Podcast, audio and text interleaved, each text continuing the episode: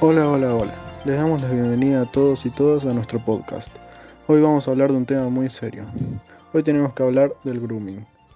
Para conocer más sobre este tema, hablamos con Lucía Feinboim, que es la directora de educación del medio Faro Digital. La entrevista fue realizada vía mensajes, así que lamentablemente no podemos escuchar sus testimonios salidos desde su propia voz. Sin más preámbulo, los dejamos con la entrevista.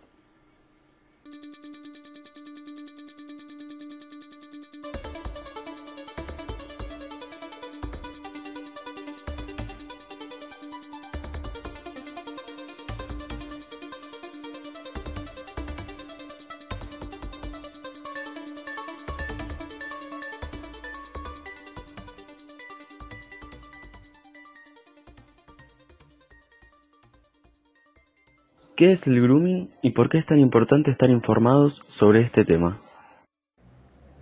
El grooming es el contacto de una persona adulta hacia un niño, niña o adolescente a través de plataformas digitales con fines sexuales.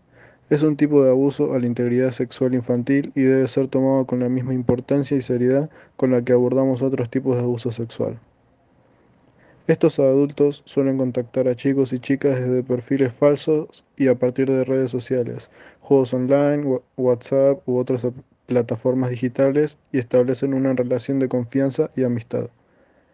Con el correr del tiempo y a partir de la amistad generada suelen pedir información íntima, fotos o videos sexuales, confesiones, datos bancarios de la familia o incluso un encuentro personal.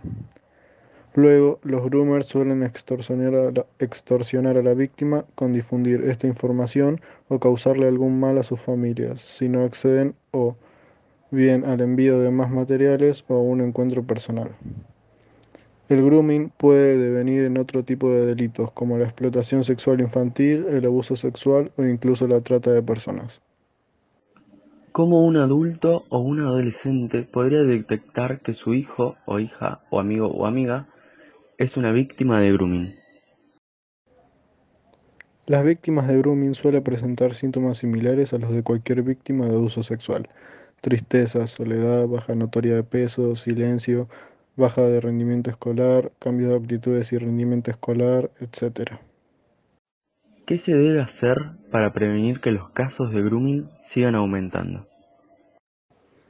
Lo más importante desde el rol adulto es comprender que Internet es un espacio público donde habitan millones de personas con todo tipo de intenciones. Es clave trasladar cuidados y el sentido común con el que cuidamos a niños, niñas y adolescentes en otros espacios, al plano digital.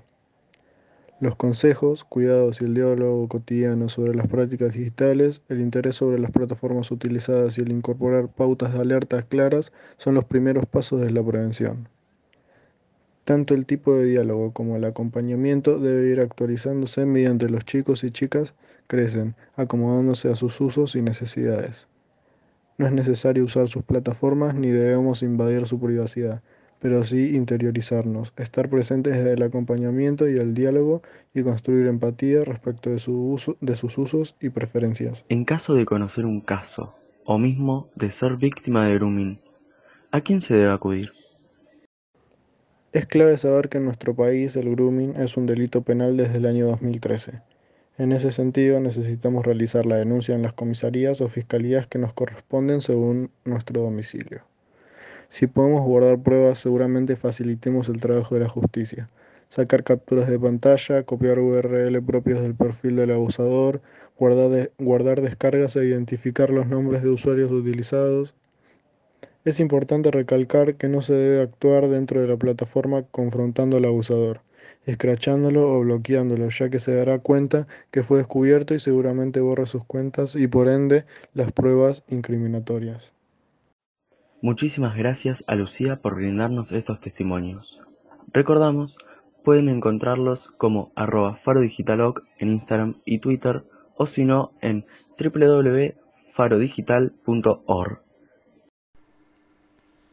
Ahora tenemos un pequeño spot del canal de YouTube de la Casa Rosada.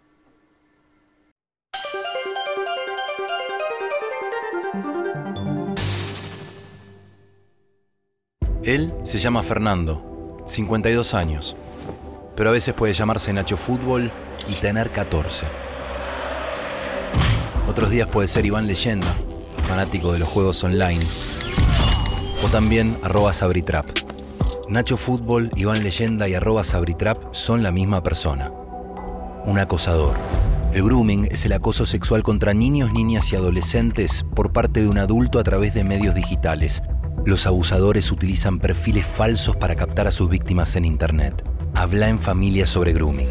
Contales la importancia de proteger sus datos personales. Infórmate más en argentina.gov.ar barra grooming. Argentina Unida. Argentina Presidencia. Es impresionante que los acosadores y abusadores estén por tantos lugares.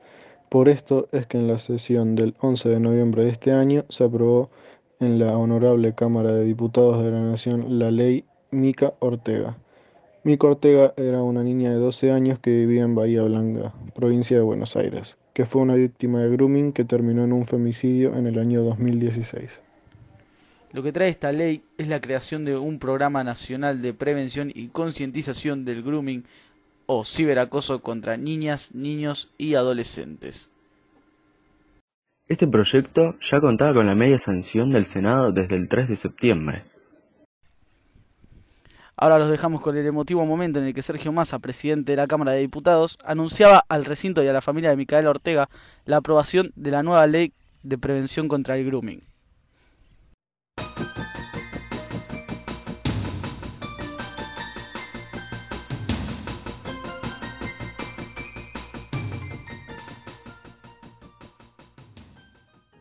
Quiero, previo al tratamiento, remarcar a los señores diputados y diputados que, como todos saben, esta ley tiene que ver con Mica Ortega, la nena que murió en Bahía Blanca, víctima de grooming. Y quiero agradecerle enormemente a la gente de Mamá en Línea que nos acompaña hoy en el recinto, a Roxana, a Luciana Padulo y a todos los que vienen trabajando con el Observatorio de Grooming por acompañarnos en el tratamiento de esta ley que es muy, muy importante. Así que muchísimas gracias por acompañarnos en el recinto.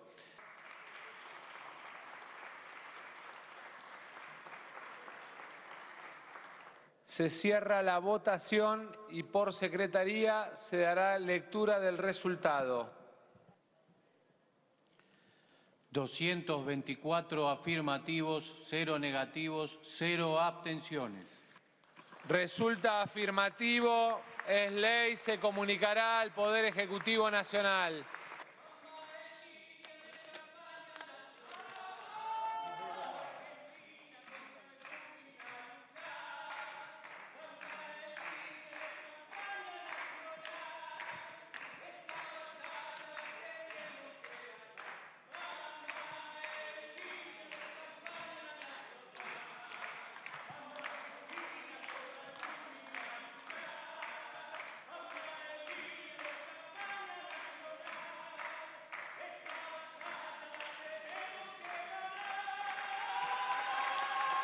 Gracias.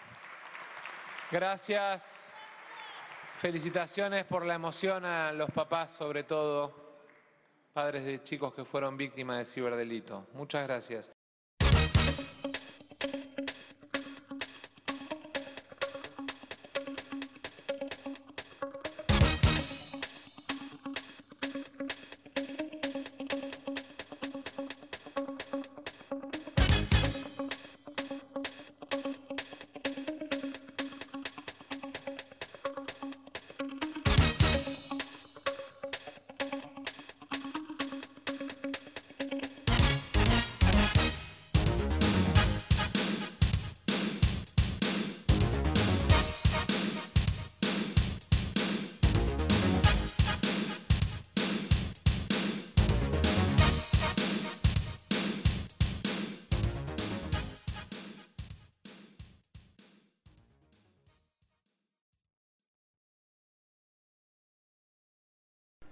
Uy, ahora llega mi parte favorita. Ahora llegan las encuestas.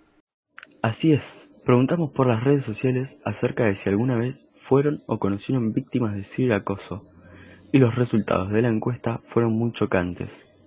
Un 82% nos dijeron que sí, mientras que el 18% restante dijeron que no. A lo que preguntamos, de los que votaron que sí en la encuesta anterior. ¿Quiénes fueron víctimas y quiénes conocieron a víctimas? Y en esta encuesta los resultados fueron bastante parejos. Un 39% fueron víctimas de ciberacoso, mientras que el 61% restante dijeron que conocían víctimas de grooming. Los resultados de esta última encuesta resultan ser bastante alentadores, porque demuestran que es algo que cada vez, al menos entre los jóvenes, está más presente. Muchísimas gracias por habernos escuchado el día de hoy. Esperamos que les haya gustado y les haya servido para saber un poco más sobre grooming. Nos vemos. Chao.